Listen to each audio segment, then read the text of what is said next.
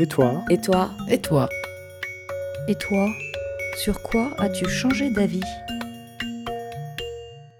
Sur l'infidélité. Pendant longtemps, j'ai été avec des garçons pendant très longtemps, avec des relations assez euh, passionnelles et tout. Et euh, j'avais des amis qui trompaient beaucoup leurs copines, leurs copains, etc. Et moi, je comprenais pas, j'étais outrée, euh, un peu old school. Alors que je suis pas du tout comme ça, quoi. Et en fait, avec le temps, je me suis, je, me suis rendu compte que. Bah, ça m'est arrivé, en fait. Et en fait, je comprends. Je comprends la pulsion, je comprends l'envie, je comprends l'infidélité. Les desserts. Je pense qu'il y a quelques années, euh, je disais que je n'aimais pas les desserts. Et puis en fait, euh, en fait, c'est quand même très très très très intéressant les, les pâtisseries, les sucreries. Et moi, j'étais très très satisfait d'aimer euh, plutôt des choses salées avec plein de légumes, euh, du poisson, des viandes, des fromages, du vin. Et puis les choses sucrées, je, les snobais. Et puis finalement, euh, bah maintenant, je dois reconnaître qu'en fait, euh, j'y prends aussi beaucoup de, plaisir et que je trouve que c'est c'est un, univers euh, incroyable. Je pense qu'au contact des autres, moi je suis hétéro, j'ai un autre regard sur l'homosexualité par exemple. Donc j'ai- je je pense que j'ai changé d'avis à ce niveau-là. J'avais pas d'a priori. hein. Je, je me dis, euh, le monde change et je dois changer avec. Le véganisme, la prostitution, Cédric Villani. La vie parisienne.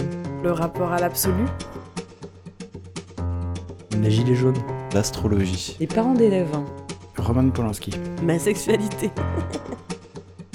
Sur la bienveillance envers les autres.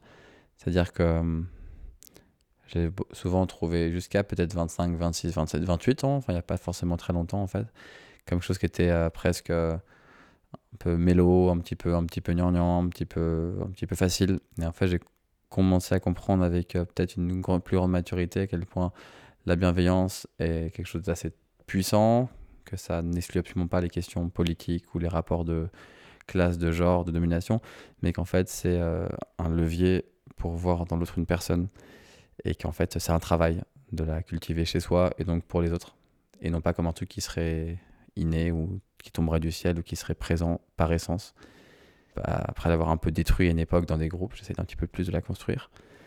C'est un petit peu euh, ce que j'ai découvert, euh, ce qui a changé chez moi. J'ai changé d'avis euh, sur l'amour, Euh, sur euh, mon mari, sur, euh, ouais, sur l'amour inconditionnel, sur euh, le fait que euh, parfois on choisit une personne et qu'on pense que c'est la bonne et qu'en fait, euh, ben, en fait, on change d'avis parce qu'on se rend compte de qui on est en face de soi et que c'est pas forcément la personne qu'on pensait euh, au début. Hier, j'ai changé d'avis. Il y avait... Je détestais une personne, maintenant je trouve que ça va et je, préfère... je déteste une autre. Bah sur les coquilles Saint-Jacques.